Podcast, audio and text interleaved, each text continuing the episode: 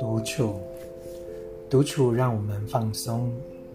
独处并不代表自己一人，也不是脱离文明社会。真正的独处意志，不受到群众左右，也不会纠结在缅怀过去或担忧未来，更不会沉溺于当下的情绪起伏。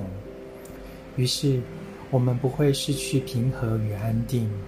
我们皈依正念呼吸。回到当下，也回到内在的平静之道。我们享受与他人共处的时光，却不会迷失在人与人的沟通里。即便是在熙攘的市场，还是能平静地微笑与呼吸，安住在内在的岛屿。